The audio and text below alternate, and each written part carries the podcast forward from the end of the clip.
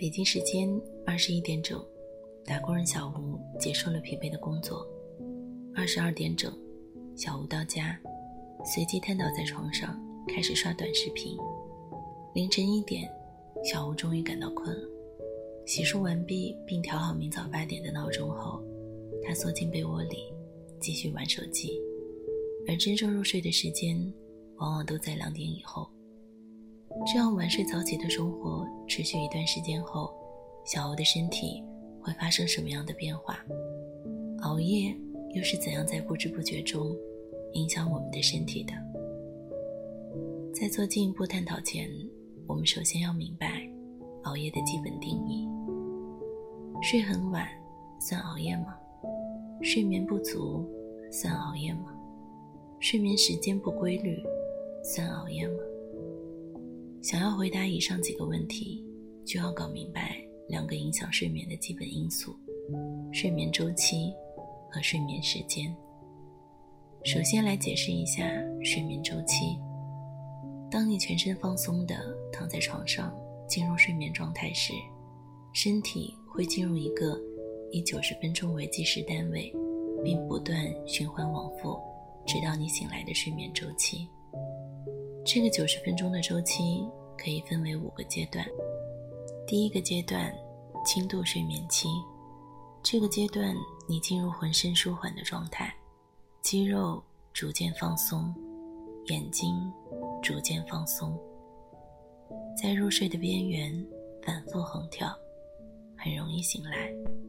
第二个阶段，过渡期，你的身体开始为深度睡眠做准备。眼球运动和脑电波减慢，体温开始下降，心率也开始逐渐放缓。三到四个阶段，深度睡眠期。第三阶段开始，你的大脑会产生频率约为零点一到三点五赫兹的 delta 波，这是一种属于无意识层面，人体能产生的频率最慢的脑电波，可以帮助你。进入无梦深度睡眠。到第四阶段，你的大脑几乎专门开始产生 delta 波，以引导你进入第五阶段。此时你正处于一个很难被叫醒的状态，身体开始进行自我修复。第五个阶段，快速动眼期，你的大脑开始产生大量的乙酰胆碱，这种神经递质。对维持身体觉醒时的警觉和大脑皮质活动有着重要的作用。同时，伴随着 GDO 波的产生，活动的振幅在视觉皮层达到最大化。这个阶段中，你的眼球会快速移动。REM 阶段也被称为反常睡眠或者异想睡眠，因为这个时期大脑神经元的活动。总体强度与清醒时相同。快速动眼期的脑电波通常快速、低振幅、非同步，类似于清醒时的模式。至此，如果你没有在任何一个阶段醒过来，那么恭喜你，完成了一个完整的睡眠周期。在拥有完整睡眠周期的前提下，保证睡眠时长变成了良好睡眠的最终基底。如果你能保持每晚有合理的睡眠周期，一般为四到五个周期，近约六到八个小时，具体视个人情况而定，并且始终在相近时间点入睡，那么从理论上来说，无论你的入睡时间有多么的离经叛道，都不算熬夜。但如果不能，你可能就要面临睡眠剥夺带来的后果。睡眠剥夺是指机体因为环境或者自身的原因，导致正常量的睡眠无法满足的状态。我们常说的熬夜，就是睡眠剥夺的表现。而如果长期处于被睡眠剥夺的状态，会给人类带来什么样的显著影响？深度睡眠是我们将白天的所有互动转化为长期记忆和个性的方式。加利福尼亚大学伯克利分校的神经科学与心理学教授就指出，缺少睡眠会阻止我们的大脑储存新的信息，逐渐导致记忆力衰退。要了解熬夜是如何导致记忆力衰退，我们得先讲讲记忆的原理。迄今为止，主流对于记忆的原理比较中肯的说法认为，记忆是一种对信息提取的能力，记忆的储存点会散乱分布在整个神经环路上，并不集中于某一个固定的神经元单位。而在记忆形成的过程中，我们依赖神经出突来进行信息传导。神经出突就像连接神经元、细胞间的水管，收发着来自神经元的电脉冲信号，并在冲向目的地的过程中触发神经递质，如乙酰胆碱、五杠羟色胺、去肾上腺素、多巴胺等的释放，传递给其他细胞。一个普通大脑中约有十的十四次方到十的十五次方这样的出土。当你每天的行为经历进行组织和重组，并将之储存在特定的神经元中，突触连接强度是可调节的，这也被称为突触可塑性。突触可塑性会随着突触所释放的神经递质数量、细胞。对神经递质的反应效率等因素的变化而变化，密切地影响着神经系统的发育、学习，从而被认为是构成记忆和学习的重要神经化学基础。那么，神经突触如何帮助你形成记忆呢？当你学习新技能、接受新信息时，脑中的出突连接便会增加，为你开一个新的库存。以储存相应记忆，而当你一遍遍去反复学习训练时，有对应记忆的储存单元便会不断的接收相应的电脉冲，你做一件事也会变得越来越熟练，即所谓的熟能生巧。同时，人脑中突触的数量实在过于庞大，而且活动频繁，这就需要极大的能量消耗。精神学教授表示，人脑近百分之八十的能量都被用于突出的生理活动。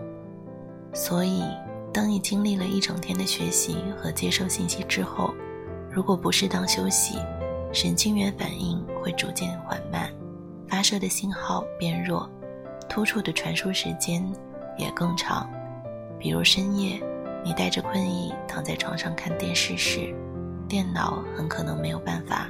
完整注意和接收信息，而当这种突出活动的负荷超过一定程度，便会影响大脑储存短期记忆的能力变弱，甚至长期记忆的储存也会受到影响。久而久之，你的记忆力便一天不如一天。这种情况还会导致可怕的后遗症。神经外科教授认为，在大熬特熬一次夜以后。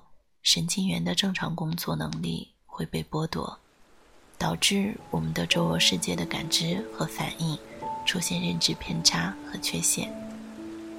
缺乏睡眠干扰了神经元编码信息和将视觉输入转化为意识思维的能力。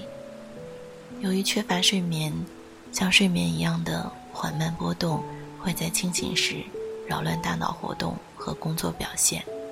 他们大脑的某些区域在打瞌睡，导致精神失常，而大脑的其他部位则处于清醒状态，像往常一样运转。缺乏深度睡眠对大脑的影响不止于此，和你体内的任何一个器官一样，大脑也要进行正常的代谢。由于脑内没有淋巴系统，所以大脑的垃圾清理工作由其独立的系统。脑脊液循环系统负责。脑脊液存在于所有脊椎动物的大脑和脊髓周围组织中。当脑脊液进入大脑各个通道内时，就会开始对脑内的代谢产生间质废物进行清除工作，最后流入肝脏，完成对大脑的清洁工作。这些大脑产生的间质废物中就包括贝塔淀粉蛋白。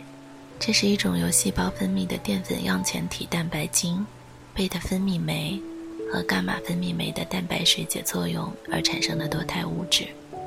在细胞基质沉淀聚集以后，会产生强烈的神经毒性，从而增加罹患神经退行性疾病的可能性，如阿兹海默症。通常在深度睡眠时，脑脊液会通过睡眠中扩张的管道进入大脑，清除这类有毒废物。波士顿大学神经学及其研究小组在一项研究中发现，大脑只有在睡眠中才会出现大量的脑脊液。脑内的神经胶质细胞通过收缩和肿胀来控制这一大脑进化系统的流动。深度睡眠期间，脑脊液的清除效率大大提高，同时大脑的神经胶质细胞体积出现缩小，为脑脊液提供更多清理空间。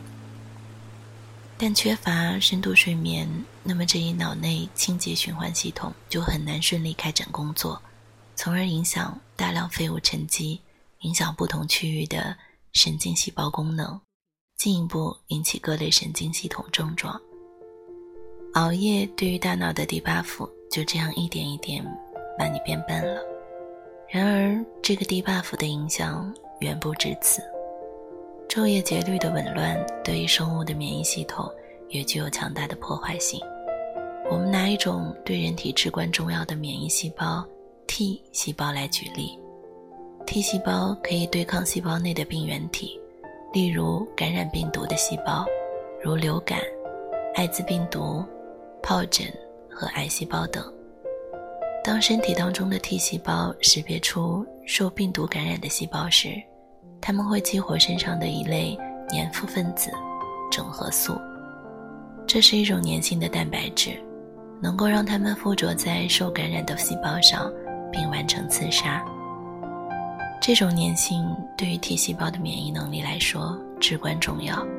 因为 T 细胞要杀死病毒感染的细胞或者癌细胞，意味着需要与它们直接接触，而整合素粘性已知能增强 T 细胞的粘附能力，从而促进这种接触。不过，在清醒状态下，人体分泌的应激激素、肾上腺素、去甲肾上腺素和促炎分子前列腺素等都会抑制整合素的粘连性。而在睡眠时，这些激素水平偏低，所以整合素的粘性较强。这就意味着，如果你缺失睡眠，T 细胞的整合素粘附性就会受到影响。同时，睡眠对于 T 细胞一类的免疫细胞的作用也不仅限于此。在你休息的时候，以 T 细胞为代表的免疫细胞们会进行补课，称为适应性免疫反应，以巩固免疫记忆。这个过程中，抗原呈递细胞会将入侵的抗原片段呈递给辅助性 T 细胞，这两种细胞形成免疫突触。抗原呈递细胞同时释放白细胞介素杠十二，又称 IL 杠十二，诱导 Th1 反应，支持抗原特异细胞毒性 T 细胞的功能，并启动。淋巴 B 细胞产生抗体，这种反应最终为抗原产生持久的免疫记忆。但当你跳过了正常的睡眠过程，免疫细胞也就无法完成补课，甚至会因为超负荷工作而蔫头巴脑。二零一九年二月，蒂宾根大学的领导发表的一项研究中，研究组对志愿者进行睡眠测试。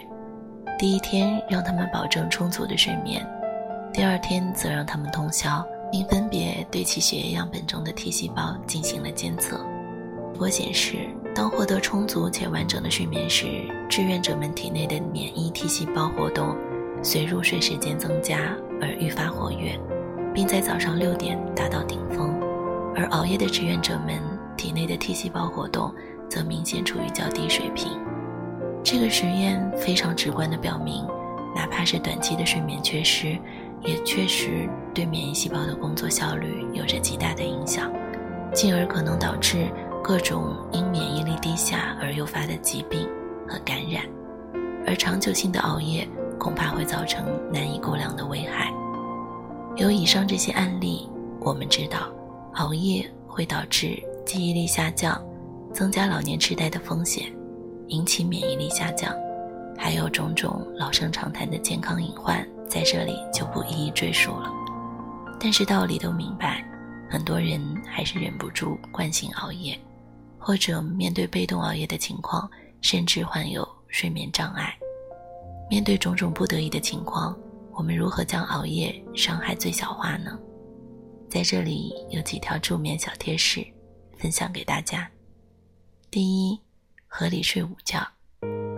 无论睡没睡饱，白天小眯一会儿都有助于提高身体的功能性。如果是睡饱的状态，建议以三十分钟为上限；而如果你严重缺觉，可以将时间加长到九十分钟。但白天睡眠不宜过长，否则可能会扰乱晚上的睡眠。比如无法正常入睡，或导致在深度睡眠时醒来。第二，学会自我暗示，准备一些放松仪式，比如读书或写日记，向大脑发出睡觉信号，从而让大脑将这些仪式和睡觉联系在一起。不要在床上进行任何与睡觉无关的活动，比如玩手机、聊天。确保自己一躺下就进入到准备睡眠的状态，一看到床就只能联想到睡觉。第三，关注光线和气味，保证睡眠环境的避光性，并在房间中放置一些可以让自己愉悦安神的气味，加快放松过程，更快进入梦乡。第四，管住嘴，尽量不要在睡前吃喝任何东西，如果必须要进食。尽量避免高糖、高蛋白或高脂肪的食物，像咖啡、苏打水这样的饮料，也不要喝酒。即使你在睡觉前几个小时喝了，也会影响你的睡眠。从下午开始就尽量远离像咖啡因和尼古丁这样的兴奋剂。最后，祝你夜夜睡好觉，天天自然醒。以上分享来自回形针。祝你晚安。